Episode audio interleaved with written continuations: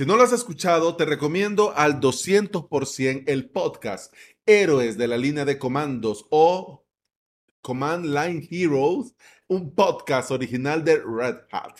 En su primera temporada comienzan contando la guerra de los sistemas operativos y cómo poco a poco pasamos de gigantes computadoras a tener tanta potencia en la palma de nuestras manos. Pero además nos van compartiendo de forma magistral cómo nació el Internet y cómo se convirtió en lo que nosotros llamamos hoy en día la nube. Estaba leyendo ayer el post del CEO de Server Avatar, Ardash Sohitra. El podcast, el podcast, el pods, el pods, el post. Es que mira, tanto nombre en inglés y más que es lunes, que claro, pasa lo que pasa. El post lleva por título Introducing the Concept of Self-Management Cloud Hosting. Y me pareció muy curioso cómo Ardash continúa el hilo del podcast de Red Hat y nos comparte más información que nos ayuda a entender mejor qué es la nube y aún mejor a trabajar con ella. Nos comparte Ardash. Mira, he tomado cositas del post que te quiero, que viene a coalición con el episodio de hoy y más adelante voy a también retomar porque, mira, es muy amplio el post y es todo muy interesante. Pero bueno, vamos a ver, ¿qué nos dice Ardash? cosas que a mí me parecen y me resultan muy útiles y que vale la pena compartir. El tema Cloud Computing fue acuñado por Compaq en 1996. Si vos sos eh, joven, esto de Compaq no te suena de nada, pero si sos barbudo, viejuno como yo, pues para que te hagas una idea, mi primera computadora de escritorio, mi primera computadora personal fue una Compaq Presario allá en el 1995-96. Pues más o menos cuando eh, Compaq acuñó el término cloud computing. Imagínate aquellos dorados tiempos. ¿Qué sucedió? Que Compaq se asoció con Hewlett Packard, que ahora, bueno, ahora se le conoce como HP, y luego HP la absorbió, desapareció Compaq y solo quedó HP. Sigamos, la nube no es algo, no es algo, es la fusión de conceptos y tecnologías. La nube ha existido desde hace más de 20 años, pero fue la llegada de los proveedores que han cambiado el juego. Primero fueron los pesos pesados, el todopoderoso Amazon AWS, Google Cloud Platform, que abrieron el camino para que las empresas con mayor demanda y consumo dejaran el hosting tradicional y se cambiaran a la nube. Luego vino la segunda línea, empresas que pensaban en pymes o en emprendedores o digamos en empresas más pequeñitas y también pensaban en ofrecer una curva de adopción más amigable para los principiantes. Desde el 2015 hemos visto cómo han ido surgiendo, evolucionando y creciendo empresas como DigitalOcean, Blurt, Linode, AppCloud, Hesner, etcétera, etcétera. Todas estas y muchas más han llegado para quedarse y son parte de nuestro día a día. Cuando vamos iniciando en este mundo del VPS nos topamos con varios términos que nos pueden distraer o confundir. Instancias, VM, dedicado, instancia cloud, todos estos términos se refieren a lo mismo, un servidor virtual privado, VPS. Y las plataformas donde lo contratas, donde te lo montas, donde lo creas, te lo dan única y exclusivamente con un sistema operativo base, basado en la madre Debian o en la madre eh, Red Hat.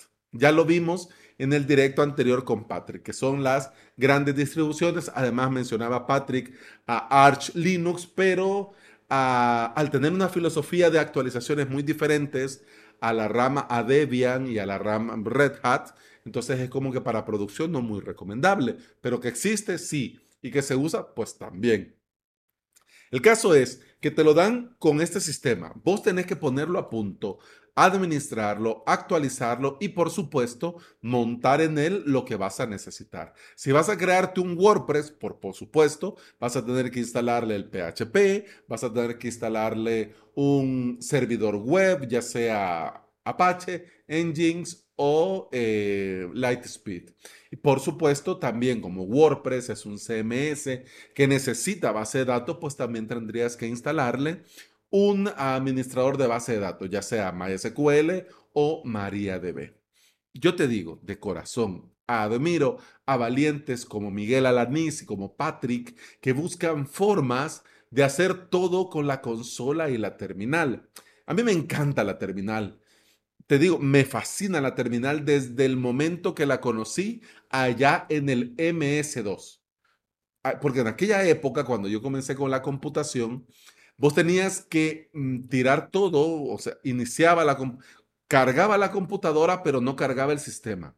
Tenías que meter el disquete de MS2. Una vez que ya había cargado MS2, que es la terminal, la consola de Windows, pero en ese entonces era el sistema operativo. Luego metías el disquete del programa que ibas a ocupar. Yo recuerdo que en aquellos tiempos había un, había un paquete, un software, una app que me encantaba que era Bannermanía, porque podías eh, hacer eh, banner eh, que, con diferentes textos y añadirle algunos detalles, digamos, no dibujos ni, ni imágenes, pero así a Pixel podías añadirle detalles, ¿no?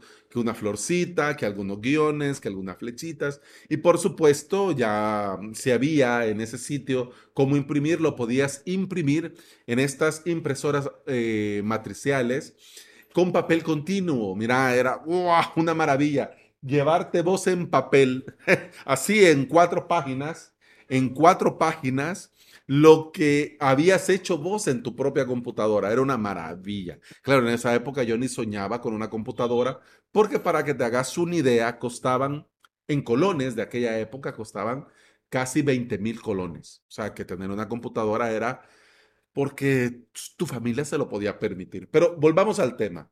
Imagínate esto de ir sacando el disquete, ¿no? Luego vino Windows 11, 3.11, Windows 11, Windows 3.1, Windows 3.1, no recuerdo. Pero había una versión que también era en disquete, pero en varios disquetes. Tenías que sacar uno, va, lo leía, inserta el disco 2, va, sacabas, lo metías, dabas enter y así. Bueno, mira, ya me puse nostálgico. Para que te haces la idea, ¿no? A mí la terminal me encantó desde el momento que la vi. Desde ese momento me encantó. Pero abrazo con cariño el uso de los paneles de control porque no todos se llevan bien con la terminal y muchos ven con terror esa pantalla negra con letras de colores. Ya sea con comandos de terminal o dando clic en un panel de control, son estas las dos formas en las que puedes administrar tu servidor, es decir, instalar, actualizar, mover, cambiar, editar. Lo puedes hacer con comandos o dando clic en una interfaz web. Desde que conocí y me enamoré de Plesk, tuve la loca idea de crearme mi panel de control, mi propio panel de control. No porque Plesk fuera malo, sino que tuve la sensación desde el primer momento que muchas cosas me sobraban y quería crear algo como más mío, con lo justo y necesario para trabajar, pero dando prioridad a aquellas cosas que a mí me parecen que deben de tener prioridad. Por ejemplo, el tema de la seguridad, el tema de las actualizaciones seguras, el tema del control de usuarios, el tema de los permisos, etc. Con el tiempo, te cuento, ya voy a cumplir, estoy a la vuelta de la esquina de cumplir 40 años, y con el tiempo me he dado cuenta, más ahora trabajando de lo que trabajo, que punto número uno, yo solo no lo puedo hacer todo. Y punto número dos, esto, este tipo de cosas, es mejor hacerlo en comunidad. Como varias veces, ya lo he comentado, pero cuando lo mencioné por primera vez en directo, aquella vez hace tiempo, surgieron ideas, propuestas y por supuesto varios levantaron la mano. Pero nunca yo en lo personal lo había visto tan cerca, tan posible como lo vi en estos días con los avances que Miguel tiene con el tema de los dockers y los contenedores y estas aplicaciones que puedes ya ejecutar y administrar en un solo contenedor y por supuesto con los scripts personalizados que se ha creado y utiliza para él el buen de Patrick. Ya, por eso ahora lanzo la convocatoria a todos los que quieran formar parte de este proyecto. Ya te aviso desde ya.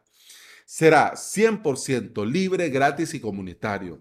Así que de entrada, hacete la idea que no vamos a ganar ni un centavo con esto. Pero tendremos al final un panel de control con todo lo que nosotros necesitamos para crear y mantener nuestro propio hosting VPS.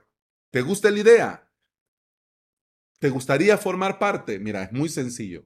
Tenés que, punto número uno, darte de alta en la comunidad barbuda. Es decir, vas a avalos.sv barra comunidad y vas a encontrarte cuando ingreses categorías. Una categoría se llama Barbudo CP de Control Panel, nombre que vamos a cambiar si es que la comunidad lo quiere y si no ya le vamos a dar una vuelta de tuerca. Y luego al entrar a esta categoría vas a ver diferentes canales y diferentes hilos. Pues ahí te vas metiendo en la conversación y por supuesto eh, a la hora de ingresar pues saludás y decís que venís con este perfil y te interesa participar en esta iniciativa. De entrada te digo, somos muchos implementadores WordPress los que estamos acá. Necesitamos todo tipo de perfil, así que bienvenida y bienvenido desde ya. Todo tipo de perfil, diseñador, programador, sysadmin, IT, seguridad, WordPress, Mautic, Moodle, Magento, prestación, lo que sea, todo suma. Así que ya sabes, entras a la comunidad, por cierto, es gratis y ahí vas a la categoría de Barbudo CP y ahí vamos a estar ya hablando de este tema. Hacer esto, pregunta, ojo, cuidado, hacer esto dejará que usemos STA, CyberPanel, Plesk, Run Cloud, eh, Server Avatar, Cloud Page, etcétera, etcétera, etcétera. No, esto es diferente. Esto es algo que queremos hacer con y para la comunidad que apostamos al 100% al VPS. Así que no te lo penses tanto y unite a la comunidad ya. Y bueno, hemos terminado el episodio 733 de Implementador WordPress y VPS. Se despide de vos Alex Ábalos, formador y especialista en servidores y paneles de control que son usados para crear y administrar hosting VPS. Me puedes encontrar en avalos.sv donde también vas a tener los enlaces a mi academia online y por supuesto a mi web de servicio de alojamiento.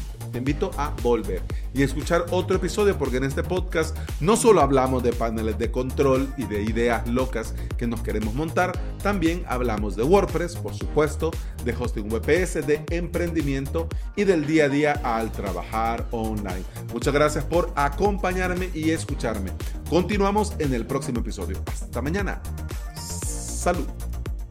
und bam, bam, bam, bam, bam, bam, bam, bam, bam, bam, bam, bam, bam, bam, bam, bam, bam, bam,